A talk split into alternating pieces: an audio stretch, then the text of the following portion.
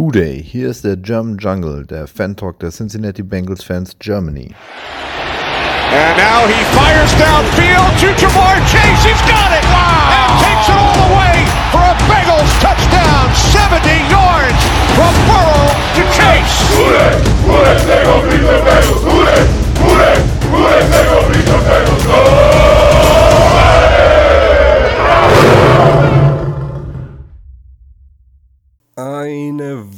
wunderschöne gute Tageszeit. Willkommen zu Hause, willkommen im Dschungel. Ich bin's, euer Steven.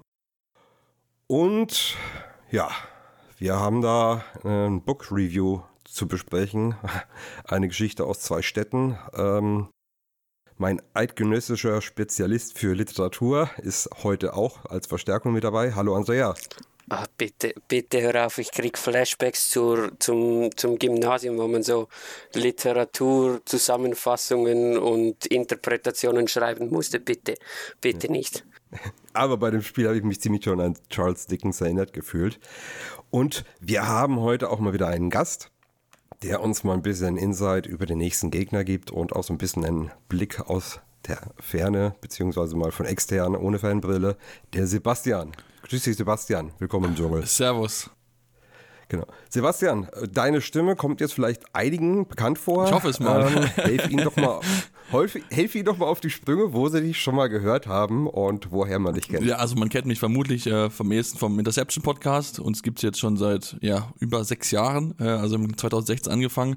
Also von daher mit sicher der eine oder andere hat mich schon mal gehört. Ähm, äh, ansonsten, ja, natürlich äh, Buch jetzt neu geschrieben, also neu, äh, mal zum ersten Mal ein Buch verfasst. Da gibt es vielleicht auch der eine oder andere, der schon mal auf seinem, auf dem Buch, Booklet schon mal den, meinen Namen gelesen hat, vielleicht jetzt. Und äh, ansonsten, ja, Football und natürlich auch große Leidenschaft Handball. Also von daher, ähm, ja, gerne, gerne lesen, gerne fragen. Äh, ich bin eigentlich überall zu finden, auf fast allen Social Media Plattformen. Und wenn ihr euch jetzt fragt, wo, dann ist das garantiert bei uns in den Social Medias verlinkt. Genau, Seppmars56 findet mir definitiv überall. Wunderbar. Okay, dann, Andrea, ähm, was war das da für ein Spiel gegen die Bucks? Ähm, es war ein Spiel, ähm, das so eine, so eine Schokoladenseite hatte und eine, keine Ahnung, Zucchetti-Seite. Ich mag Zucchettis nicht. Oder wie sagt ihr dem? Zucchettis. Zucchinis, genau. Zucchinis heißt es auf Deutsch. Ah, Zucchinis heißt es auf Deutsch, genau. Ich mag das nicht. Das ist so gekocht und eklig und. Äh, Schokoladen-Zucchinis ist jetzt auch ein bisschen pervers, muss ich offen zugeben. Ähm, egal. Ähm, nein, es war wirklich ein Spiel von ähm, in zwei Parts, in zwei Akten, ein Drama in zwei Akten, wenn wir bei der Literatur bleiben. Ähm, ja, wild, wild, wild. Passt zum Wochenende. Ja, ja, das ganze Wochenende war ja verrückt. Also, äh, da hat man sich ja, äh, da hat man sich gewundert, okay, das war schon ein irres Ding und dann kam das nächste irre Ding und dann noch das irre, das nächste irre Ding. Ähm, auf ein irres Ding kommen wir wahrscheinlich noch später. Da freut sich Sebastian wahrscheinlich auch schon drauf. Ja, ja wir können drüber reden, aber so richtig freuen drüber tue ich mich nicht. ich hoffe, du siehst alles gut. Es ist, ist, ist, alles, alles glaub, erlaubt. Wenn man sich sowas erlaubt, dann muss man mit dem Sport leben. Ja, ich glaube, jedes Team hat so seinen Butt Fumble. Definitiv. Äh, wir haben auch unsere, so, unsere Lowlights. Ähm, ja, ein Lowlight war gestern auf jeden Fall unsere erste Halbzeit. Also der erste Drive sah ja richtig gut aus, bis wir dann wieder mal eine Interception nach einem Batted Pass bekommen haben. Irgendwie, keine Ahnung, ja, Burrow hat schon recht gehabt, als er meinte, er wirft gar keine anderen Interceptions mehr. Die müssen irgendwo abgeleitet werden. Äh, ja, und der letzte Drive war dann auch wieder, wieder gut. Aber dazwischen pff, drei Punts ja, und am Schluss kommt man es dann noch mit Field Goal zu Ende bringen, aber viel Hoffnung hatte ich da nicht, ähm, wenn ich ehrlich bin, aber in der zweiten Halbzeit haben wir das Ganze rumgedreht. Das ist für mich wirklich so, für mich wirklich so ein bisschen ein, ein, ein Rhythmusthema. Also, wenn, wenn gegnerische Teams, es war auch gegen die Browns schon so in dem Spiel, was fatal in die Hosen ging, ähm, wenn wir im ersten Drive äh, die gescripteten Plays, die funktionieren meistens sehr gut. Wenn aber dann da irgend so ein Kackplay mit äh, Tipped Ball oder weiß ich was dazwischen kommt, dann brichst du den Rhythmus der Offense, dann musst du sie neu finden, musst sie neu einstellen und dann geht meistens lange, lange gar nichts mehr. Und, und dann, bis sie wieder so ein bisschen den Tritt finden, ah, das funktioniert, ah, das funktioniert. Und die Bucks haben natürlich auch alles getan, um, um uns wieder zurück ins Spiel zu holen. Ja. ja, offensiv haben sie uns ja ziemlich auf, äh, ja, auf den Fersen gehalten. Äh, sah eigentlich gar nicht so wahnsinnig spektakulär aus. Das war halt äh, ja, Brady. Das heißt, viel kurze Pässe, Play-Actions, äh, Running Game haben sie auch immer konstant ein paar Yards machen können. Und dann hier und da mal so ein kleiner Splash von 15 bis 20. Ähm, in der zweiten Halbzeit äh, hast du das von denen weniger gesehen. Was mich jetzt aber, und das ist vielleicht, das spricht auch so ein bisschen dafür, wie wild das Spiel war. Wenn du jetzt mal in die Stats reinguckst, ähm, wir haben Total Yards offensiv 237, Tampa Bay 396. Ähm, ja, also sind sowohl Passing als auch Rushing sind sie weit vorne gewesen vor uns. Einfach weil das ist das Verrückte, die wir ständig einen Ball von ihnen bekommen haben. Also wir hatten ständig in der zweiten Halbzeit, wir hatten ständig kurze Fälle. Das ganze dritte Viertel hat in der Hälfte der Buccaneers stattgefunden. Kein einziges Play, kein einziger Snap ging auf die andere Seite der 50-Yard-Linie. Egal was in diesem Viertel passiert ist, das fand alles in deren Hälfte statt. Und das ist dann Fumbles, das sind äh, ich, ich habe die Liste da, warte. Ja. Genau, ja, dieser Turnover on Down nach diesem, was auch weiß, nach dieser Miscommunication, die sie da hatten. Ähm, dann Interception, Fumble, Fumble, Interception, Punt. Das war die zweite Halbzeit der Bucks. Dann haben sie noch einen Touchdown gemacht in der äh, Garbage Time, ja. Ähm, aber ja, das, das wie ausgetauscht als hätten quasi die Teams einfach äh, Trikots gewechselt. So sah das ein bisschen dann aus. Und aber zum, zu diesem Fake Punt nochmal. Äh, das, das war ja unser alter Bekannter, Gio Bernard, der ja lange Zeit bei uns gespielt hat. Ähm, der da anscheinend den Snap direkt bekommen sollte, aber nichts von wusste, gab entsprechend dann eben, ja, äh, das ist in die Hosen gegangen. Die haben sich drauf gestürzt, es war vierter Down, wir haben den Ball bekommen. Aber wie die Media-Landschaft danach mit Gio in der Umkleidekabine der Buccaneers umgegangen ist. Ich weiß nicht, wer vielleicht das Video gesehen hat, fand ich unter aller Sau. Ja, klar, es ist dein Job als, als Reporter, auch mal eine unbequeme Frage zu stellen. Aber wie das gemacht worden ist und auch als er dann schon signalisierte, dass er gar nicht groß drüber reden möchte und dass er, der hat eine kurze Antwort gegeben, ist dann immer weiter drangsaliert worden. Und ich, ich konnte es gar nicht zu Ende gucken, weil ich mich so aufgeregt habe drüber. Äh, also da, äh, da bin ich echt froh, dass ich von den Bengals äh, Beatwritern und Reportern echt anders gewohnt bin. Also der Umgang mit den Spielern. Das wollte ich hier nur mal loswerden, weil das hat mich richtig, richtig aufgeregt. Das Schlimmste an diesem Clip war, dass die Journalistin das gepostet hat, in der Meinung, sie könne ähm, einen unfunktionierenden Lockerroom darstellen, weil Gio nicht äh, sich einen Fehler eingestehen will nach einem ähm, entscheidenden Play in einem Spiel, wo Tom Brady etwa vier Fehler macht und den man nicht direkt fragen geht. Ähm, und sie, sie, hatte, sie hat nach wie vor das Gefühl, so wie sie sich auf Twitter dann im Verlaufe des, äh, der ganzen Situation verteidigt hat, dass sie im Recht ist, dass der Spieler antworten muss, dass ähm, es äh, Narky von ihm war, nur so kurzatmig eine Antwort zu geben. Und ich meine, wenn du nach einer haarsträubenden Niederlage im Lockerroom, was ich eh schon wild finde, dich den Journalisten stellen musst, okay, gehört in Amerika dazu, sind sich die Sportler dort gewohnt. Dann wirst du noch hast du keine Lust und wirst dann noch von denselben Reportern, denen du Antwort geben sollst, persönlich angegriffen, so im Sinne von, ey, du hast das ganze Jahr nichts gemacht, jetzt wollen wir einmal mit dir sprechen und dann gibst du uns keine Antwort, dann... Äh, ja, das macht es halt noch schlimmer. Ja, also für das, das hat ist, er ziemlich gut reagiert. Ja, ich meine, wenn überlegt, dass, dass die Szene so stattgefunden hat, schlimm genug, aber dass es dann quasi nochmal ja, versucht wird, nochmal damit Stimmung zu machen. Das, das fand ich halt eklig. Und ich fand es auch gut, dass es nach hinten losgegangen ist, weil so das Überwiegende, was ich noch gesehen habe, da wurde eher der Spieler verteidigt als äh, die Reporterin. Aber das war ja nicht nur sie, das waren ja auch andere Kollegen, die, die, das, das kam ja alles so aus einem Horn. Ähm, ich weiß nicht, ob das die Medienlandschaft ist in Tampa, ich kenne sie nicht, aber das hat zumindest mal kein gutes Bild äh, abgegeben ich kann einfach nicht nachvollziehen, was der Mehrwert von Journalisten in der, äh, in der Garderobe ist, direkt nach einem Spiel.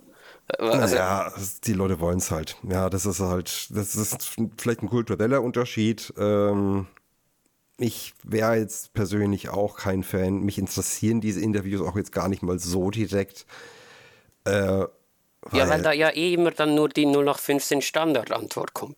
Ja, und wenn das spannende Interview ist dann, ist dann irgendwie unter der Woche am Dienstag, wo der Reporter Zeit hat nach dem Training und der Spieler sich eine halbe Stunde Zeit nimmt und hinsitzt und nicht fünf Minuten nach dem Spiel, wo er eh weiß, dass er missgebaut hat.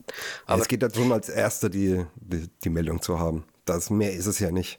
Aber lass uns mal wieder aufs Sportliche, genau.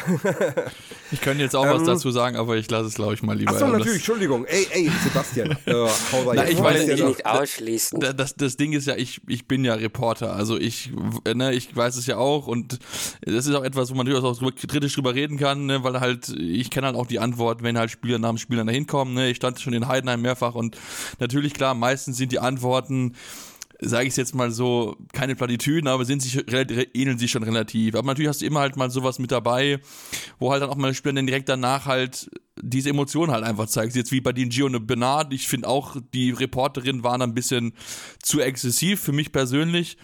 Aber es ist halt, es ist halt, in den USA ist halt so, du bist halt im Lockerroom drinne, das wissen halt alle, das ist irgendwie auch für alle in Ordnung, was ich persönlich, also ganz ehrlich, das ist Lockerroom, ist Lockerroom. Wir stehen halt draußen davor, das ist vollkommen in Ordnung. Also das sollte auch eigentlich auch deren Sache da bleiben, mal davon abgesehen. Aber ähm, das ist halt auch etwas, wo natürlich wir Medienvertreter darauf warten, dass dann halt so eine Reaktion kommt, weil wir halt natürlich auch alle wissen, das ist etwas, das ist mal ein emotionales Statement, das sind ehrliche Worte, das ist halt nicht dieses klassische 0815-Ding, was alle erzählen. Also von daher ja, äh, er hat recht. Also das, diese Kritik, diese Kritik an der Frau ist richtig, weil ich es übertrieben fand. Aber solche Emotionen und auch diese emotionalen Worte, die er nochmal sagt und wo er auch Fehler zugibt, ich meine, das ist ja auch etwas, weil, weil was Schönes, mal was Erfrischenderes zu sehen, als immer dieses, ja, okay, uh, next question, ne, dasselbe, dasselbe sagen 20 Mal in Folge. Also das ist schon mal was anderes gewesen. Das will man ja auch so ein bisschen herauskitzeln, sage ich es mal. Also, aber in diesem Fall war halt der, der Maß, das Maß über, überlaufen im Endeffekt. Ja, ja, das ist so, so glaube ich, ähm, so ein bisschen wie Angeln. Man hofft, dass man da ja. äh, was Großes rauszieht und manchmal ist es halt nichts. Äh, ja, ich verstehe es, wie gesagt, von der Seite schon. Es ist, das ist deren Job. Aber wie du schon sagtest, äh, wie die Art und Weise, die macht es eben aus. Ähm, der Ton macht die Musik, heißt es ja so schön, ne? Genau. Andrea, äh, wir hatten ja jetzt am, im Spiel so ein paar äh, Ausfälle äh, zum Beispiel Sample ähm, war auf Defensive End, der musste raus, äh, also der musste eingesetzt werden, nachdem Hubbard ja auch wieder raus ist. Äh, weißt du schon was wegen Hubbard? Also es, bei Sam Hubbard wurde, wer war es? Ian Rappaport, Tom Pellicero. Ähm, einer, einer von den zwei hat geschrieben, dass er Tom, dass er zwei bis vier Wochen raus ist klingt für mich so, als würde man ihn bis zu den Playoffs schonen wollen, kein Risiko mehr eingehen. Ähm, war etwas Kalf, das ist die Wade, oder? Ja. Ähm, genau. Ja, hat er schon in der Woche sich irgendwie verletzt im Spiel nochmal und ja, jetzt wird es im Pass Rush langsam äh, dünn. Ja. Genau, weil Hendrickson natürlich auch noch äh, ausfällt. Äh, mal schauen, wann er wieder kann, aber ja, mit dem gebrochenen Handgelenk ähm, wäre ich lieber erstmal vorsichtig. Ähm, ja, Dex Hill hat auch ähm, zum ersten Mal, glaube ich, so richtig Snaps gesehen in, in, diesem Jahr. Also das wurde zwar immer wieder mal, waren ein paar eingestreut, aber diesmal ist er richtig zum Einsatz gekommen. Wie hat er dir denn gefallen?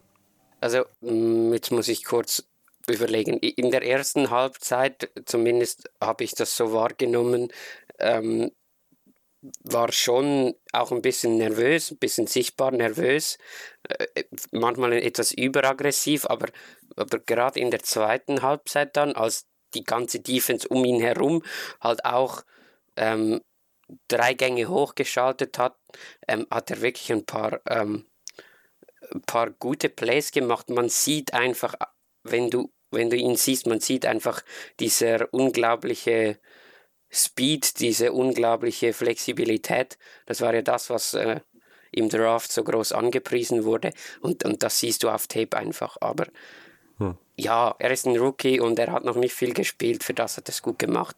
Ja, also man hat natürlich im Vergleich zu Hilton, der ja sonst im Slot steht, äh, gerade im Running Game gemerkt, dass Hilton fehlt. Bei Hilton riecht das einfach. Der ist so schnell ein ja, Ballträger. Das, ja. das, das, das kommt eben aus der Erfahrung. Und bei aller Athletik kann Dex Hill das eben noch nicht. Aber ich finde, in Coverage hat er mir gut gefallen. Also, zweite Halbzeit sieht man natürlich, in der ersten Halbzeit, da, da hat überall so ein bisschen Miscommunication geherrscht in der Secondary. Ähm, da waren einige Busted Coverages. Äh, aber was ich gesehen habe, auch so die Athletik und die, die, die Geschwindigkeit, wie er dann zum Ballträger hin ist und ich glaube, das Tackling bis auf das Einmal, wo er dann vollkommen daneben gesprungen ist, hat mir auch ganz gut gefallen. Ähm, Taylor Britt ist auch nochmal verletzt raus. Äh, für ihn ist Alan George dran, hat das Ganze solid abgearbeitet. Wie sieht es mit äh, Taylor Britt aus nächste Woche? Was meinst er, du? Er selber meinte direkt nach dem Spiel äh, in typischer äh, Sportlermanier, nächste Woche werde ich spielen. Ich bin mir da noch nicht so sicher. Wir wissen leider noch nichts Offizielles, weil, es, weil die Bengals ja an Weihnachten, an Samstag spielen. Ähm, dürfen die Medien erst äh, morgen mit dem Team sprechen. Ähm, ja, ist wahrscheinlich so ein 50-50-Ding. Ja, wenn er, wenn er halt ausfällt, wird es in der Secondary langsam halt sehr, sehr dünn. Ne? Ja, allgemein da, in der Defense dann langsam. Ja, ja also ich meine, Pass Rush und Secondary Hubbard sowohl, ja. Und so weiter und so fort. Ja, da wird wahrscheinlich das Practice Squad diese Woche ausgedünnt werden, nehme ich mal stark an. Ich möchte dir noch eine Gegenfrage stellen. Oh nein. Die, ähm, die Cornerbacks der Buccaneers. Ja. Die haben als erstes, als erstes Team so ziemlich äh, etwas Neues versucht. Sie haben nämlich unsere Receiver das ganze Spiel über eigentlich in enge Man-to-Man-Coverage genommen und waren damit ziemlich erfolgreich. Glaubst du, dass das etwas ist, was zukünftige Gegner adaptieren können oder lag das jetzt mehr am Matchup unserer Receiver gegen die Stärken ihrer Cornerbacks? Ähm, ich würde mal sagen, Carlton Davis hat ein mega Spiel gemacht. Also da äh, hat Chase echt Probleme gehabt mit ihm, aber er war auch sehr, sehr handsy. Also er hätte in dem Spiel locker auch zwei, drei Holdings ziehen können und einmal eine Face Mask. Er ist halt damit äh, ist davon gekommen. Genau, doch äh, einmal Face Mask Call, der auch nicht gesehen wurde. Ähm, ja, er hat halt sehr hart an der Grenze gespielt, das ist damit davon gekommen und hat ein super Spiel gemacht. Also das darf man ihm nicht nehmen.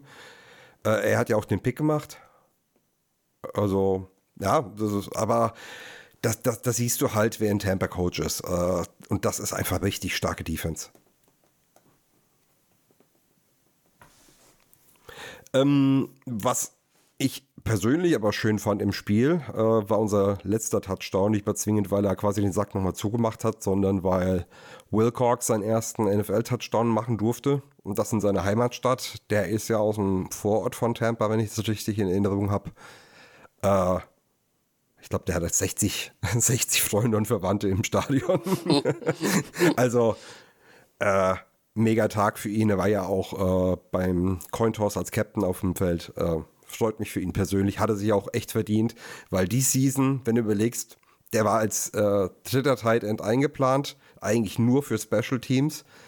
Dann ähm, fällt dir erst Sample aus, dadurch wird er Tight End 2, dann fällt ähm, Hurst aus und plötzlich ist er Tight End 1 und macht in seiner Heimatstadt seinen ersten Touchdown. Absolut. Also der, der hat in der Nacht bestimmt gut geschlafen. Ja, das glaube ich. Ähm, aber das ist wieder, ich habe es letzte Woche schon gesagt, das ist wieder ein Beispiel für Spieler, die im Umfeld von diesem Team, von äh, voneinander profitieren und in dem Moment da sind, wo ihre Nummer gerufen wird. Also im Englischen sagt ja, when, when, when their number is called. Und Genau. es war auch in der Defense so. Alan George direkt beim ersten Play wird er natürlich direkt von Tom Brady attackiert, kann den Pass ähm, verhindern. Ähm, das fasziniert mich echt, weil das habe ich so nicht erwartet. Ich sage es gerne immer wieder und wieder, wie eine kaputte Schallplatte, aber das, das beeindruckt mich sehr diese Saison. Ja. So, ich glaube, zum Spiel haben wir doch dann alles gesagt, oder? Ich denke. Ja. Dann reden wir doch mal über die Zukunft. Reden wir mal über Weihnachten, Heiligabend. Und da geht's nach Boston, besser gesagt nach Foxborough. Sebastian, wie sieht's denn um die Patriots aus? Dieses Jahr. Naja, was soll ich, was soll ich groß erzählen? Also, es ist, es ist eine Achterbahnfahrt. Also, was, was ihr in einem Spiel erlebt hat, äh, lebt, lebt man als Patriots gefühlt jede Woche, die ganze Saison über. Also, es ist wirklich, äh, es ist nicht einfach dieses Jahr. Ich glaube, so kann man es ganz gut sagen. Die Patriots-Fans, glaube ich, fühlen ein bisschen mit. Das war auch wieder gegen die Raiders so, wo du erste Halbzeit irgendwie gar nicht zusammenkriegst, dann bist du in Führung und dann hast du das Play, was wahrscheinlich so nie wieder in den nächsten 100 Jahren passieren wird und äh, verlierst dann halt mit 30 zu 24 gegen die Raiders. Hat, hat sich da eigentlich irgendwer zu geäußert? Was, was, was da los War das einfach ein Brainfart vom Spieler? Ich weiß jetzt gar nicht mal, welcher es war, ehrlich gesagt. Jacoby Äh, Myers. oder. Okay. das ähm, weiß ich relativ genau, weil ich es mir so oft angucken musste, deswegen, oh, schrecklich. Ja, aber war, war das abgesprochen? Haben sie gesagt, wir versuchen was? Oder war das einfach nur. Ja, ein Brainfart? Das war wirklich nur ein Brainfart. Also ich habe jetzt nicht alle, alle Zitate im, im, äh, in Erinnerung. Ich weiß nicht, ob Jacoby selbst dazu was gesagt hatte, aber ähm, ja, das war, das war eigentlich auch dieses Play zeigt auch eigentlich aktuell, was halt was halt fehlt so ein bisschen, ist so diese Disziplin, weil ne, wir kennen Bill Belichick Teams, die sind eigentlich gut gecoacht, wenig Strafen, klare, klare Ideen, was man machen möchte. Und das war halt wieder so ein Ding, wo die halt jetzt in den letzten zwei Jahren so ein bisschen häufiger gekommen sind, wo du halt fragst, was, was denkt sich der Spieler mit dabei, was, was hat der da für eine Idee hinter, weil das ist ja wirklich komplett also Laterals kann man ja machen in so einer Situation, das kann man ja versuchen, was ich bin ja kein Fan von, aber ne, prinzipiell kann das mal erfolgreich sein, auch wenn das vielleicht nur alle 100 Mal passieren wird bei sowas, aber dann so ein Ball so zu werfen, das ergibt für mich einfach keinen Sinn. Und das zeigt aber auch einfach, dass, äh, dass einfach diese Mannschaft irgendwie ja geistig nicht immer 100% auf der Höhe ist. Und das hat man halt in der Situation halt ihn perfekt gesehen und dann natürlich noch der Stiffan gegen Mac Jones, der wirklich komplett in den Boden gedrückt wird, wo er gar keine Chance hat. Also in dem Play lief alles schief, was schief laufen konnte. Ja, ich fand äh, bei Rich den, den Namen, den das Play bekommen hat bei Rich Eisen in der Show, einfach perfekt. Hat mich geklingelt. Äh, Hail Moron. Und ja, das, das, wenn, wenn das ein Brainfart war, dann drückt das eigentlich perfekt aus. Ähm, ja, ähm, wenn wir jetzt äh, aufs Spiel gucken, worauf äh, dürfen wir uns denn von den Pets einstellen? Reden wir, ich würde mal sagen, wir reden mal über die Offense. Ähm, wenn ich jetzt äh, zynisch bin, also von außen, würde ich sagen, die Offense besteht so ein bisschen aus äh, Ramondre Stevenson und äh, Hoffen. Ja. Oder ich das zu zynisch? Äh, Das ist, äh, das kann ich, würde ich dir, wenn ich eine neutralere Brille aufsetzen würde, dann würde ich dir da wahrscheinlich zustimmen. Ist natürlich aber so, ähm, klar, also das Laufspiel ist, ist die Stärke, das müssen wir ganz klar sagen. Äh, Romani Stevenson hat sich auch diesen, diesen Starting-Pot auf jeden Fall erarbeitet. Ich fand aber trotzdem, dass man dann auch in gewissen Situationen zu sehr aufs Running Game gesetzt hat, beziehungsweise im Spiel gegen die Raiders, wo es eigentlich sehr gut funktioniert hat. Ich glaube, waren 6,4 Yards beim Average, was man geschafft hat pro Laufversuch, wo man es wieder zu wenig gemacht hat. Also das ist irgendwie so, das, das ist das Problem halt einfach, dass diese Lücke, die Josh McDaniels hinterlassen hat, einfach nicht gefüllt wird. Ähm, Matt Patricia ist kein OC. Also der können wir uns selbst unterhalten, ob er ein guter DC ist. Ne? Das muss man auch mal drüber reden. Hat er ist als Head Coach ja gescheitert bei den Detroit Lions. Ähm, aber ist definitiv kein Offensive Coordinator. Und diese, diese fehlende Struktur in der Offense siehst halt einfach daran, dass er einfach keine gut Plays callt, dass er halt nicht das macht, was halt äh, Josh McDaniels gemacht hat, die Schwächen des Gegners auszunutzen. Und ähm, das ist halt für mich so ein bisschen das große Problem. Mac Jones, natürlich auch für ihn keine einfache Sache. Wir hatten, wir erinnern uns an die Sachen, wo er gesagt hat, throw the goddamn ball äh, und stop fuck running it. Also von daher, ähm, da ist gerade so viel in der Offensive im Argen, was einfach für mich damit zusammenhängt, dass einfach diese Position des Offensive Coordinators falsch besetzt ist. Und dann kommen halt solche Sachen zustande, wie halt dieser Pass von Jacoby Myers, der komplett wild gewesen ist, aber auch unnötige Drops. Ähm, auch Jono Smith ist bisher für mich ja noch nicht so wirklich angekommen, was man sich so erhofft hatte damals, als man ihn geholt hat für viel Geld. Ähm, auch Devante Parker, ja, mal gut, mal unter ferner liefen. Joko Myers ist auch so ein bisschen, ja, war schon besser letztes Jahr. Dieses Jahr hat er auch echt zu kämpfen und natürlich jetzt mit der, mit dem Pass, ich glaube, da wird er bei Bill Belichick erstmal ein bisschen, glaube ich, unten durch sein, glaube ich. Ja. Ähm, das ist ja eh für mich auffällig, dass Belichick, also was Mac Jones angeht, eigentlich sehr offen kritisch ist mit ihm. Also so hat jetzt auch im Interview, ich glaube, oder bei der Pressekonferenz in Frage gestellt, ob äh, man mit Mac Jones einen Ball 50 Yards werfen kann. Ähm, da scheint äh, das Vertrauen tatsächlich sehr bröcklich zu sein, wenn es vorhanden ist. Ja, ich meine, du musst nur gucken. Ich glaube, er hat in diesem Spiel hatte er, ich glaube, es sind drei, drei completed Pässe für über 10 Yards und der Rest war alles davor. Der kann natürlich sagen, okay, er kann nicht weit werfen. Natürlich kannst du auch sagen, okay, kann er nicht weiter werfen, weil er einfach keine Zeit hat, um den Ball schnell loszuwerden, beziehungsweise sind nicht die Plays so gecallt, dass er halt nicht weiter werfen kann. Also von daher, man hat ja auch ges jahrelang gesagt, dass Derek Carr nicht weit werfen kann. Und ähm, wir haben es gesehen, er kann das ja auch definitiv, wenn man ihn halt lässt, wenn man ihm Möglichkeiten dazu gibt. Und das ist, glaube ich, mit einem guten Scheme auf jeden Fall möglich. Das, glaube ich, kann jeder Quarterback den Ball weit werfen, sonst wären sie nicht in Quarterback in der NFL. Aber wenn genau. du es halt nicht hast, auch nicht die Spiele dafür vielleicht auch hast, um das umzusetzen, denn die Deep Threats, Kendrick Bourne, Nelson Aguilar, naja, ob das den höchsten Ansprüchen genügt, wage ich mal zu bezweifeln. Deswegen ähm, ist das für mich äh, bisschen zu einfach, was sich da Bill Belichick macht, der sowieso jetzt nachdem, äh, ja, nachdem Tom Brady ja weg ist, bei den Tampa Buccaneers ist sich sowieso sehr, sehr schwer ist, da einen Ersatz zu finden. Und ich finde eigentlich, Mac Jones hat es im ersten Jahr gut gemacht, aber jetzt bekommt er halt nicht mehr Unterstützung und ähm, da tut er sich ein bisschen schwer mit. Was ist denn für dich das realistische Ceiling mit äh, Mac Jones? Weil es gab ja als dann da Jones auch verletzt war und dann plötzlich Seppi übernommen hat, gab es ja auch ernsthafte Diskussionen, man nicht den Starter, Starter-Job wechseln müsste. Also ich frage mich so ein bisschen, kann Matt Patricia wirklich einfach so wenig oder kann er einfach auch nur so wenig, weil Mac Jones ihm nicht mehr gibt?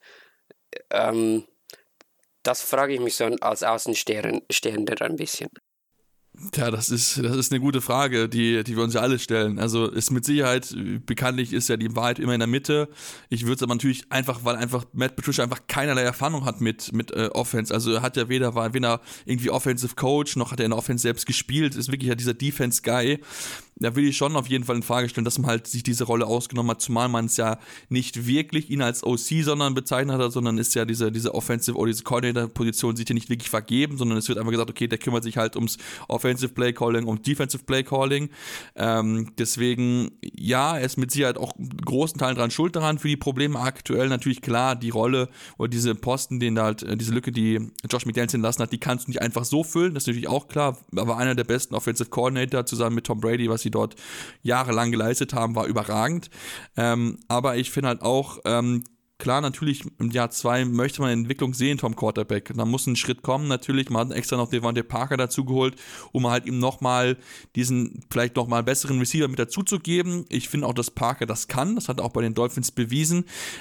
Aber es funktioniert halt noch nicht so richtig bei den Patriots. Und das liegt mit Sicherheit auch einfach daran, dass Mac Jones nicht so gut ist. Ich finde aber, Mac Jones ist halt so ein, ja, so ein solider Quarterback, so ein durchschnittlicher Typ, den du ja, vielleicht so ein bisschen vielleicht in die Richtung eines Jimmy G vergleichen kannst, wo du sagst, okay, du gewinnst halt, ne, vielleicht gut Spiele, wenn um ihn herum alles passt. Da kann er dich schon auf jeden Fall nach vorne führen. Die haben es letztes Jahr gesehen aber das ist es halt auch. Und das ist auch gar nicht schlimm. Also ich erwarte nicht, dass er der nächste Tom Brady ist, weil in der nächsten Tom Brady oder andere Topstars findest du halt nicht sofort. Also wir sehen es ja bei Teams, die jahrelang suchen nach einem neuen Quarterback. Gucken wir nur zu den Colts beispielsweise, die seit Jahren den Nachfolger von Andrew Luck suchen und von einem alternden Quarterback zum nächsten hopsen und hoffen, dass sie irgendwann mal den fit, mit denen zum Super Bowl kommen können. Also ähm, ich finde, er hat das Zeug. Bailey Zappi hat es gut gemacht, definitiv, aber er hat dann auch Phasen gehabt, wo es halt nicht gut gelaufen ist. Das ist natürlich klar, Rookie-Fehler, definitiv.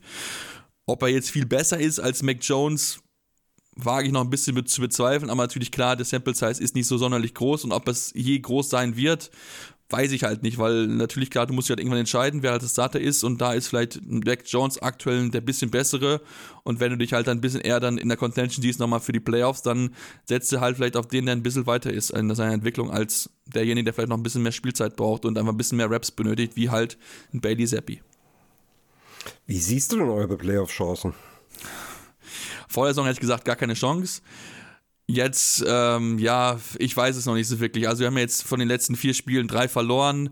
Ich glaube noch nicht so wirklich dran, dass es was wird. Einfach aufgrund auch des, des Trends, dass einfach ja auch immer wieder so dumme Fehler passieren, dass man sich auch Sachen wie jetzt auch dieses Special, diesen Block Punt, was man einfach so nicht gekannt hat von dem, von dem Team, von den Patriots mit Bill Belichick als Head Coach. Sowas passiert eigentlich nicht bei Special Teams. Tue ich mich aktuell schwer damit, dass wir in die Playoffs kommen. Klar, es ist möglich, mit Sicherheit, aber ich glaube nicht, dass es am Ende zu Platz 7 reichen wird. Dafür ist die okay. Division auch noch zu stark. Also es sind ja auch noch andere Teams, auf die wir noch treffen. Hm, das wird nicht ohne. Ja. Andrea, ähm, wenn du jetzt die Patriots Offense siehst, wo siehst du denn bei uns Defensivprobleme? Wo können sie denn angreifen? Oder wo, wo werden wir vielleicht Probleme haben, sie anzugreifen? Ja, also wenn unsere Defense wirklich, unsere D-Line dann wirklich ähm, Sam Hubbard fehlt, Terry Hendrickson fehlt, ähm, dann wird es schon langsam in Sachen Pass Rush, Pass Rush ein bisschen schwierig, glaube ich. Osai und Tufele und Tupo und DJ Reader machen ihre Sache gut, aber so dieser Druck von außen, vom Edge, das könnte schon ein bisschen ein Problem werden, wenn beide fehlen, weil Hubbard spielt eine verdammt gute Saison außerhalb des Rampenlichts, ähm, macht enorm viel Druck auf den Quarterback und jetzt fehlt er halt auch. Ähm, da habe ich schon ein bisschen Sorgen. Und ja, dann unsere Cornerbacks, wenn wirklich Alan George ein ganzes Spiel spielen muss, dann ähm, ja, sind, sind wir da halt einfach angreifbar, weil unerfahrene Spieler auf dem Feld stehen. Nicht schlechte Spieler, aber halt unerfahrene Spieler. Und, und, und das ja. kannst du dir dann halt äh, bewusst äh, zum Vorteil nehmen. Ja, diese Kombination aus äh, Personalschwäche in der Secondary und im Pass Rush, das ist halt auch was, was mir so ein bisschen, bisschen Bauchweh bereitet. Ich meine, wir haben es jetzt in der zweiten Halbzeit gegen die Bucks gut gemacht. Also wir haben jetzt nicht Brady pausenlos gesackt. Ich glaube, wir haben nur einen Sack gehabt im Spiel. Ähm, aber er konnte sich auch nie bequem machen. Und äh, Mac Jones ist immer noch etwas beweglicher als Brady. Ich meine, Parkour könnte beweglicher sein als Brady inzwischen. ähm, da müssen wir aber, Mac Jones, da habe ich so, so ein paar Wiederholungen im Kopf, wie er dann einfach einfach mal losläuft und wenn dann underneath keiner ist, äh, der ihn schnell tackelt, dann können wir dann problematische lange Drives gegen uns laufen haben. Ja, und unsere Defense hat gegen die Bucks dann vor allem auch gut funktioniert, weil Luan Anaruma wieder umgestellt hat und enorm kreativ wurde mit dem Blitzen und den, und den Courages. Ähm, zum Beispiel eben extra einen Trey Flowers, der eigentlich immer nur Man-to-Man -Man gegen Tyrants spielt, bewusst eine Zone, eine, eine kurze Zone zu verteidigen zu lassen. Ähm, und Brady ist direkt darauf reingefallen und wirft die Interception zu ihm. Also, das ist ein Faktor von unserer Defense. Luan Aruma ist wirklich nicht zu unterschätzen. Ja, ich, ich bin auch wirklich gespannt, was er sich jetzt einfallen lässt, weil das ist immer, der hat ja so den, diesen Nickname Mad Scientist bei uns und der ist nicht, äh, der ist nicht ungerechtfertigt, muss ich sagen. Ähm, also wir werden versuchen, irgendwie Pressure zu machen, weil wir müssen Jones unter Druck setzen. Äh, wir müssen Jones Fehler zwingen äh, und wir müssen vor allem äh, den Druck von unserer Secondary nehmen, damit die nicht so lange covern müssen. Also ähm, was ich mir vorstellen kann, also wenn, wenn ich mich in eine Room reinversetze, will ich halt jemanden schicken, den man, den der Gegner vielleicht noch gar nicht kennt. Und so ein Blitzes mit Dax Hill wenn Ja. er ohnehin auf dem Feld steht, wäre das vielleicht eine Möglichkeit. Dann muss man halt mal schauen, wie er sich bei den Blitzes so macht. Ich glaube, das ist nicht so seine hundertprozentige Stärke. Aber wenn du vielleicht auch einen, äh, einen Davis Gaither auf dem Feld hast, der, bei dem ist es wiederum eine Stärke, wenn du da, wenn du damit spielen kannst. Äh, da habe ich ein bisschen Hoffnung. Ansonsten könnte es ein langer Tag werden in der Defense. Was denn, also wie sieht es denn aus, O-Line technisch? Ich, ich, Isaiah Wynn fehlt, glaube ich, bei euch, oder? Oder was ist da so der äh, Status quo? Ja, genau. Isaiah Wynn ist ja, äh, ist ja immer noch auf, auf IR, was natürlich sehr weh tut. Ne? Das ist schon jemand, den du nicht einfach so ersetzt. Ähm, natürlich auch ne, Marcus Cannon, das zum Beispiel ist ja auch auf Injured Reserve gesetzt worden. Ist ja schon ein bisschen was her, ne? War schon Anfang, Anfang, warte, Anfang November war es, genau. Ähm, aber ansonsten, sag ich mal so, es ist solide, geht mit Sicherheit immer ein bisschen besser, aber ähm, das ist mit Sicherheit nicht unser Sorgenfeld offensiv. Ja, also wenn man nicht über O-Line meckern muss, dann äh, ist das so viel wert, glaubt mir. das ist, es ist so ein schönes Gefühl. Ähm, ja, nehmen wir doch mal den Punkt O-Line äh, und drehen doch mal die Seiten um. Reden wir doch mal über die Patriots Defense, die ja in meinen Augen so ein bisschen das Prunkstück äh, ist. Was macht die Patriots Defense denn so aus? Was macht sie stark? Naja, wir können ja mal vorne der D-Line anfangen. Matthew Judon. Also die Verpflichtung hat sich als absoluter Glücksgriff erpuckt. 14,5 Sacks schon dieses Jahr. Es gibt, glaube ich, nur einen, der, warte mal, ich glaube nur Nick Bosa hat noch mehr dieses Jahr, genau, hat 15,5. Also das natürlich, wenn du so einen jemanden in der Reihe rein hast, das eröffnet natürlich für anderen viele Möglichkeiten. Also Josh Uche dahinter zum Beispiel hat zum Beispiel gut gespielt, fand ich jetzt gegen die Raiders ein tolles Spiel gemacht. Ähm, auch ansonsten natürlich auch andere Spieler, die die Möglichkeit bekommen. Lawrence Guy, Joan Bentley, der aus dem Linebacker-Position ein bisschen nach vorne kommen kann, der auch das gut macht, der mittlerweile auch in diese Säule reingewachsen ist, so ein bisschen als äh, Mittellinebacker. Ähm, ja, und hinten hast du halt dann Kyle Dagger, der überragendes Spiel hatte, sich jetzt wirklich auch gemacht hat, nochmal gesteigert hat, ist ja im dritten Jahr jetzt in der NFL die Interception ja gefangen gehabt. Also ähm, für mich ist da wirklich ein ganz, ganz starker Safety. Mittlerweile hat sich der wirklich toll zu einem Mann gemausert, den man, auf den man sich verlassen kann. Und ja, auch Marcus Jones beispielsweise, der das wirklich das Beste macht, was er daraus machen kann in seinem, in seinem Jahr. Also auch Jonathan Jones, da sind schon ein paar Spieler mit dabei, die wo ich ein bisschen Bedenken hatte, vorher sagen, bin ich ganz ehrlich, ne, weil halt so natürlich äh, JC Jackson beispielsweise nicht mehr mit dabei gewesen. Aber ähm, mit der Defensive bin ich über große Teile zumindest zufrieden. Ja. Und Judon und Uche haben ja zusammen, glaube ich, auch schon was, 25, 26 Sacks. Äh, also da werden unsere beiden Tackles ähm, alle Hände voll zu tun haben. Äh, Andrea, wie siehst du das denn? Was äh, kannst du dich zurücklehnen, wenn du unsere O-Line gegen die äh, Patriots D-Line siehst, oder äh, müssen deine Fingernägel an irgendeinem Punkt äh, dran glauben?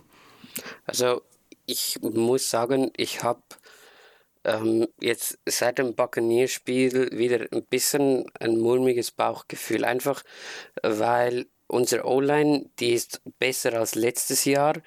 Es sind größere Namen da.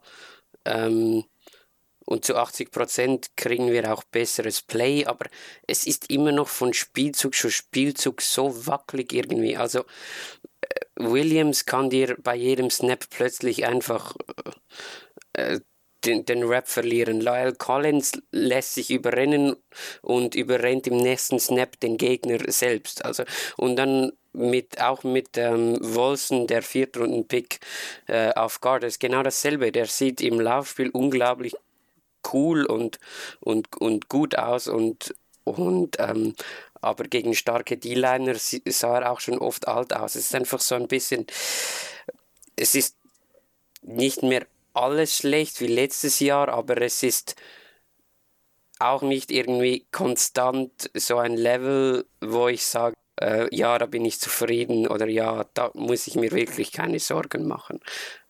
Br ähm, Burrow hilft dem viel nach, indem dass er eben viel auf Checkdowns wirft, schnelle Entscheidungen trifft, schnell die richtige Entscheidung trifft. Das ist nicht zu unterschätzen. Hm.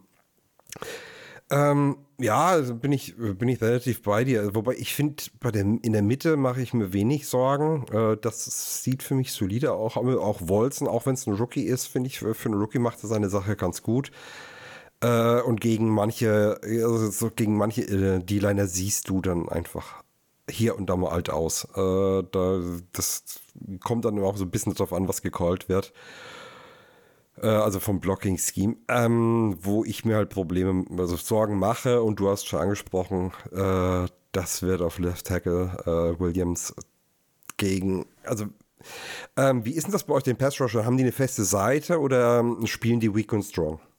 Also ich meine, es ist schon meistens schon eine feste Seite. Also Judah kommt eher von links, Uschi von rechts. Ähm, das okay. ist eigentlich so für so festgelegt, ja. Ja, dann wird das wahrscheinlich dann äh, also aus eurer Sicht wahrscheinlich dann, das heißt, Usche. Äh, genau, wird Usche dann wird dann quasi gegen Left Tackle spielen, genau, ja.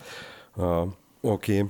Ja, das wird, das wird dann echt ein interessantes Duell. Ich bin mir, ich bin mal gespannt, was da kommen wird. Ich denke mal, dass, dass wir da wirklich auch wieder mehr auf, ähm, auf Options gehen werden. Einfach gucken, wie aggressiv kommt ihr da und äh, können wir das auskontern. Du hast Du hast ja einen jetzt schon vorher noch angesprochen, äh, Sebastian, den finde ich bei euch richtig stark. Also der hat mir im Draft gefallen und ich hätte aber nicht gedacht, dass er jetzt in dem Tempo so stark einschlägt. Marcus Jones. Ähm, ist das euer nächster Shutdown-Corner? ist er auf dem Weg dorthin? Äh, was, was sind so deine, deine Meinung zu ihm? Ja, ich finde auch, er macht es wirklich gut gemacht. Ähm, also mausert sich da wirklich, wirklich zu einem, zu einem fähigen, fähigen Mann auf der Position. Ich hätte auch nicht gedacht, dass er so, so, so schnell so gut ist. Ähm, zeigt aber, glaube ich, auch einfach, dass was halt Bill Belichick halt kann, ist halt gutes Talent äh, auf der, der Defensive zu äh, finden. Und gerade Cornerback-Position, wo er wirklich ja immer wieder Late-Round-Leute spinnen, die da wirklich einschlagen können. Und ich finde, das macht Marcus Jones bisher sehr, sehr gut.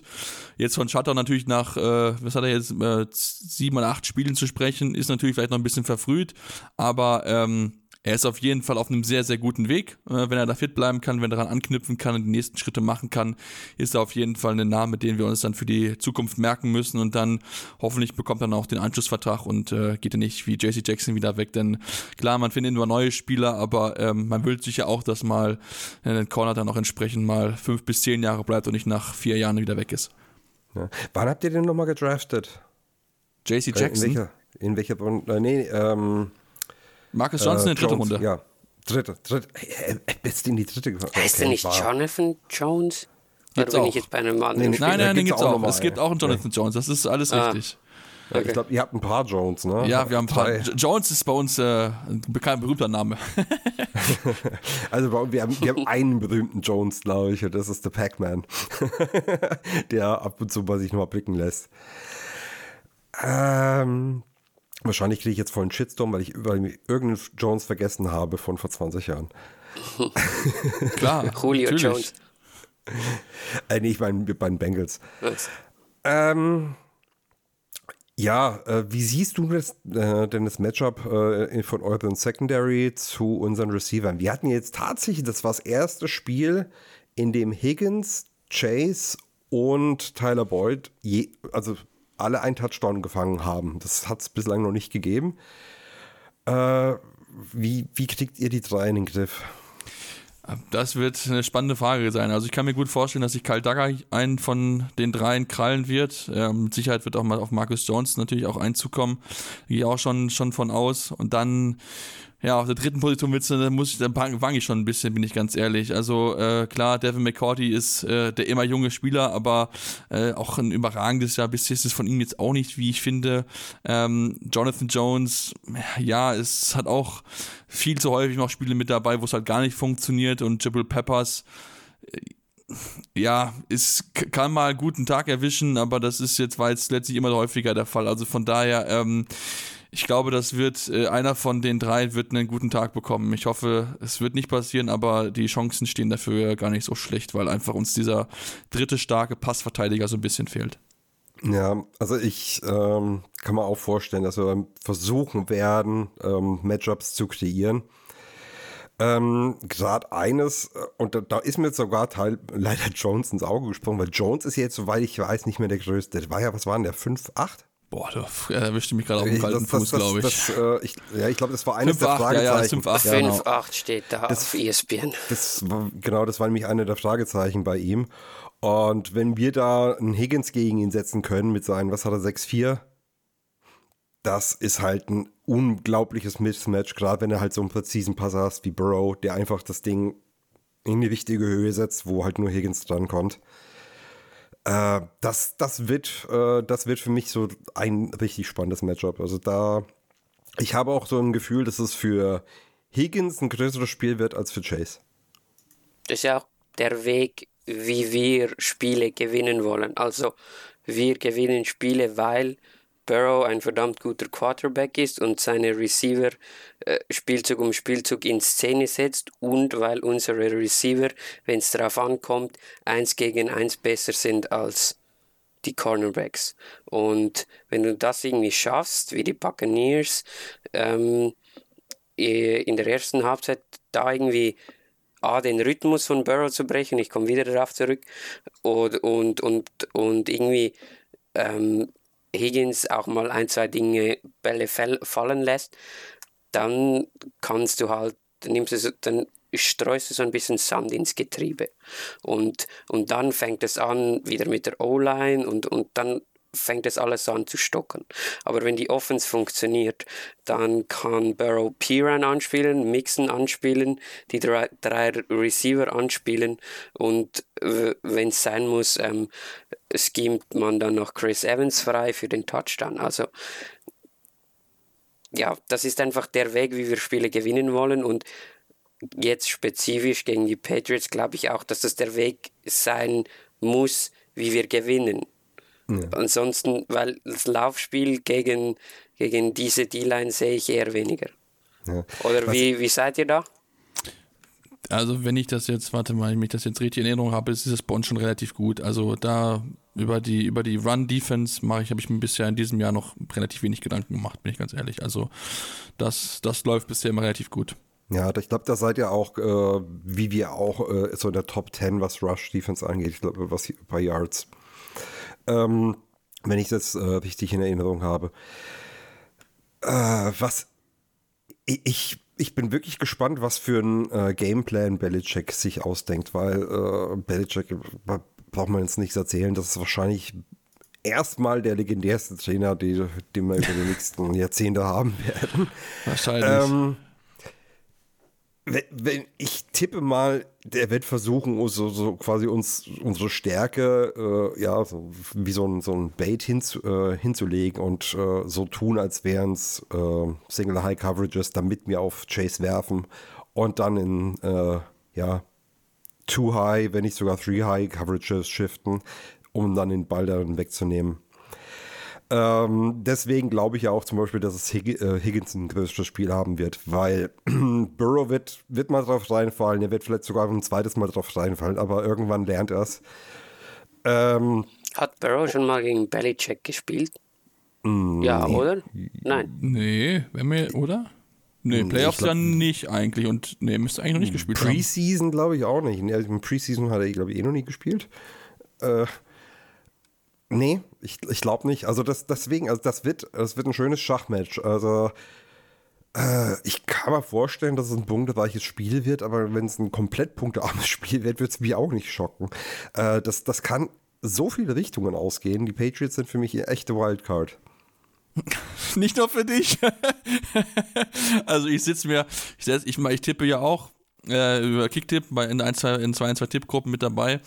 Und sitze auch jeden, jeden, jedes Wochenende vor dem Patriots-Spiel und da frage mich, okay, was, was bekomme ich heute, was bekomme ich diese Woche wieder zu sehen? Also das ist wirklich, äh, ja, es ist wirklich eine Wundertüte für mich immer. Also äh, ich bin, äh, ich bin immer, immer wieder überrascht, was es noch an Möglichkeiten gibt, wie man, wie man Spiele verlieren kann, beziehungsweise was dann in dem Spiel dann wirklich an äh, passiert, was man gut macht, was man schlecht macht, was nicht funktioniert, was funktioniert. Das ist immer eine sehr große Überraschung auch für uns Fans. Ähm, was, äh, ja, äh, was denkst du denn, wie wird's denn laufen? Was, äh, was, wie wird's am Ende ausgehen? Also ich persönlich, auch wenn mich mir, ich hoffe natürlich klar auf einen Sieg, aber ich, ich bin halt real, ich bin halt manchmal zu realistisch und sage halt, das wird halt enorm schwierig. Ich sehe es halt einfach nicht, wenn du halt schon Partien gegen die Raiders, bei allem Respekt, ich finde, die Raiders sind auf eine guten, sind eigentlich eine gute Mannschaft, aber die halt dieses Jahr auch nicht gut gespielt haben glaube ich halt nicht, dass du halt jetzt daheim oder daheim gegen die Bengals gewinnst. Ne? Das ist, glaube ich, schon nochmal schon eine große Herausforderung und ähm, ja, also ich, ich sehe es, ich sehe es aktuell nicht. Ich kann mir wieder von, schon vorstellen, dass man wieder so eine Phase hat, wo man wieder dann so ein bisschen dieses Spiel übernimmt, wo man dann rankommt, vielleicht sogar auch mal auch vielleicht auch in Führung gehen kann und dann aber wieder so ein bisschen halt einbricht oder mit sich mit dummen Strafen selbst so ein bisschen wehtut. Also von daher ähm, kann ich mir vorstellen, dass es vielleicht so ein so ein One-Score-Game am Ende sein wird, was man verliert. Aber ähm, ich denke, wir können uns auf jeden Fall auf ähm, schon einen kleinen wilden Ritt auf jeden Fall bei den Patriots einstellen. Das äh, glaube ich, äh, da kann sich so starke Plays wirklich in, so, in einer wirklichen Sequenz zusammenfügen, aber dann halt auch Plays, wo du halt dann nur an den Kopf hast. Andrea, was, was ist deine Prognose? Also, ich bin gespannt, wie unsere Offense gegen diese Patriots Defense spielen kann. Ich bin ja muss ich jetzt mal noch hier erwähnen, seit Woche 4 oder so stolzer Patriots Defense Owner in meiner Fantasy Liga und die haben mir mit dazu verholfen, dass ich jetzt im Halbfinale stehe. Ähm, ich muss mir noch überlegen, ob ich sie gegen uns spielen lassen will oder nicht, aber ähm, die Patriots Defense ist ja irgendwo auch recht vergleichbar mit unserer Defense, weil sie nicht jetzt unbedingt von den ähm, nationalen, national bekannten Star-Spielern lebt und sondern mehr über die Einheit kommt und einfach als Einheit super funktioniert. Und wenn die Patriots Defense es schafft, uns ein bisschen Sand ins Getriebe zu geben mit äh, Pressure, mit ähm, eben Looks, die Burrow vielleicht ein bisschen täuschen, dann könnte, es, dann könnte es ein ruppiges Spiel geben. Ich glaube schon, dass wir offensiv einfach besser sind und ich traue unserer Defense zumindest so viel zu, dass sie gegen eine kriselnde Patriots Offense ähm, Antworten finden wird und, und auch finden kann. Daher willst du, willst du einen ein Score-Tipp oder, ja, oder klar, reicht das? Los. Ähm, oh Gott, ähm, 24, 21, irgendwie sowas. Ich glaube nicht, dass unsere mindestens 28 Punkte Streak äh, erhalten bleibt. Wie, was meinst du? Äh also wir hatten jetzt ein paar Spiele, wo wir immer äh, mindestens 28 Punkte oder mehr gemacht haben. Das meinte hatten ich. wir gegen die Browns nicht nur 23? Ja, nach dem Browns-Spiel. Oder? Oder nee, nicht? nee, nee, ich glaube, du hast da was falsch in Erinnerung. Okay, Äh, hm, egal. Ich mein, nee. Ich meinte, ich habe gestern sowas Ach so, du, gelesen. äh, ach, du meinst äh, defensiv, meinst du? Nein, offensiv. Nee, nee, da, da, da Okay. hat man ein paar Mal weniger gehabt. Okay, egal. Ja, Ähm, Also 28 Punkte offensiv äh, kassiert ihr, glaube ich, nicht. Also ich glaube nicht, dass das passiert. also nein, nein, nein. Wir machen 28 Punkte. Äh, egal, lassen wir es sein. Ähm, 24, 21. ah, ja, das ist, das ist so die Hausnummer, wo ich wahrscheinlich auch enden würde. Aber ich, ich sag's jetzt 27, 24. Ähm, Wollt ihr auch noch einen braucht, Tipp? irgendein, braucht irgendein dummes Ding passieren und äh, ich glaube, dumme Dinger sind bei uns äh, über, da ist mal wieder ein richtig dummes Ding überfällig und äh, das kann schon, das kann schon jetzt mal passieren. Ich meine, mit so viel Wins jetzt in Folge, ich glaube, wir haben jetzt sechs Stück, da ist, da ist so ein, ja, ein Bock ist da einfach drin. Und so richtig warm werde ich mit dem Spiel nicht. Deswegen, äh, ich glaube zwar, wir kommen vielleicht am Ende mit raus, aber nicht so gut, wie sich vielleicht mancher verspricht. Wollt ihr von okay. mir auch noch einen Ergebnistipp haben? Ich habe noch nichts gesagt. Ja, da werde ich jetzt nochmal. Ja, ich habe mir auch schon Gedanken gemacht, gerade wie ich es zusammentippen soll. Ich würde wahrscheinlich sagen, wir verlieren mit 27-20. Aber wir sind alle im One-Score-Bereich. Ja. Das kann halt auch gut so, ein, so eine Partie halt sein, wo halt wirklich dann in der, im vierten Viertel so eine Entscheidung halt fällt. Also, wie gesagt, es ist bei, bei uns ist alles möglich. Also, wir können auch zur Halbzeit mit 20-0 führen und dann mit 27-0 verlieren. Das ist auch möglich, Ja. aber Ich glaube, es sind auch arschkalte. Temperaturen angekündigt. Also kann, kann jeden 35 Fall. Grad Fahrenheit, was auch immer das heißt. Wie viel? In 35, 34? Das ist dann relativ kalt, glaube ich. Richtung Um 0 die Grad müsste das sein. Temperaturen müsste es sein, ja. Ja, also, ähm, der, wir müssen es ohnehin unter den Weihnachtsbaum schauen und nicht im Stadion. Von daher, wir haben es mollig warm. Ähm, vielleicht kriegen wir sogar ein Snow Game, wer weiß. Werden wir sehen. Äh, ja, ich bin wirklich saugespannt. Ich bin froh, dass ich es live schauen kann. äh, das stört bei mir in den Familienfrieden zum Glück nicht. Ähm, Ist sogar, glaube ich, sogar, ist sogar, glaube ich, Live-Spiel bei ProSieben, wenn ich mich nicht irre täusche. Ja, okay. Dann, wenn ihr es irgendwo heimlich laufen lassen könnt, vielleicht könnt ihr es auch durchsetzen. Ich wünsche es euch auf jeden Fall. Vielleicht äh, könnt ihr es notfalls auch real life gucken.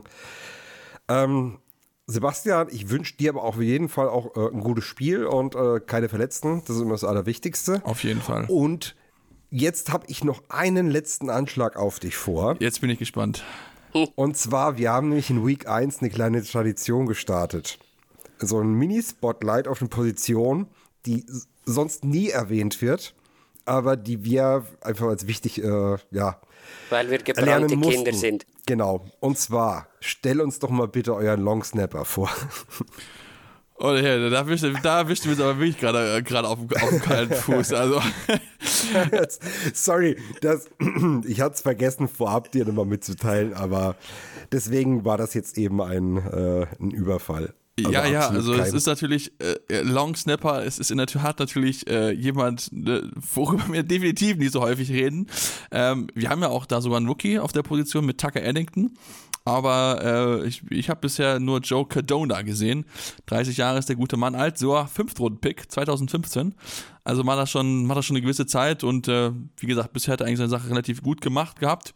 Ähm, auch jetzt sowohl bei Punt und bei beim Field Goal, das Ding jetzt, das geblockte Punt würde ich jetzt auch nicht auf seine Kappe schieben, sondern da war einfach, da hat einfach die, die Coverage nicht gepasst. Also da ist einfach ein freier Mann durchgelaufen, das lag nicht am schlechten Snap oder so. Ähm, und bisher, ja, er ist mir nie negativ aufgefallen. Also das ist ja genau das, was man beim Longsnapper dann, äh, dann eher mal in der Erscheinung trifft, wenn er halt mal einen, Snap, schlechten Snap hat. Aber bisher macht er seine Sache sehr solide. Bin da sehr glücklich mit, wie er das bisher macht. Und äh, ja, sehr sympathischer junger Mann. Wunderbar. Dickes Dankeschön. So, die Tradition haben wir also auch gewahrt. Ähm, dann würde ich sagen, können wir jetzt eigentlich den Sack auch mal hier zumachen. Äh, wir wünschen euch natürlich äh, auch im Namen aller anderen hier vom German Jungle Warte, euch warte, ein warte, warte. schönes Ich Weihnachten- Was denn jetzt los? Ja, hier? ja. ey, ey, ich, ich So habe noch eine Weihnachtsfrieden An stören. ich, Ja, tut mir leid, Entschuldigung, ich bin ein absoluter Heide und ich gehöre ins ewige Feuer. Nein, ich habe noch was anzukündigen.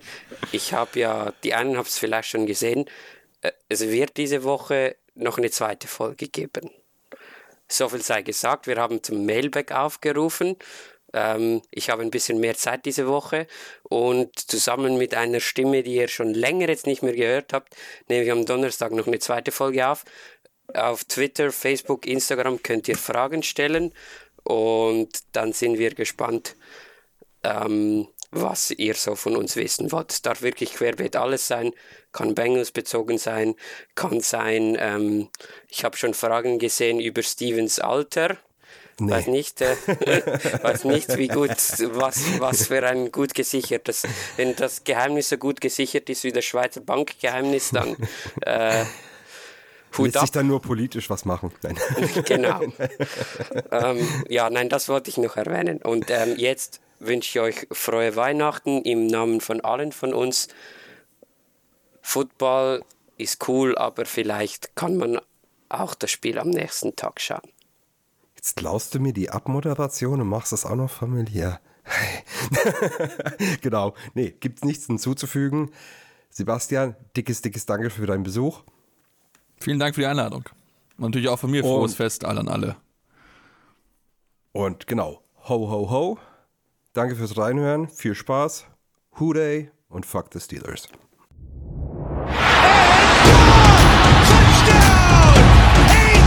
Green,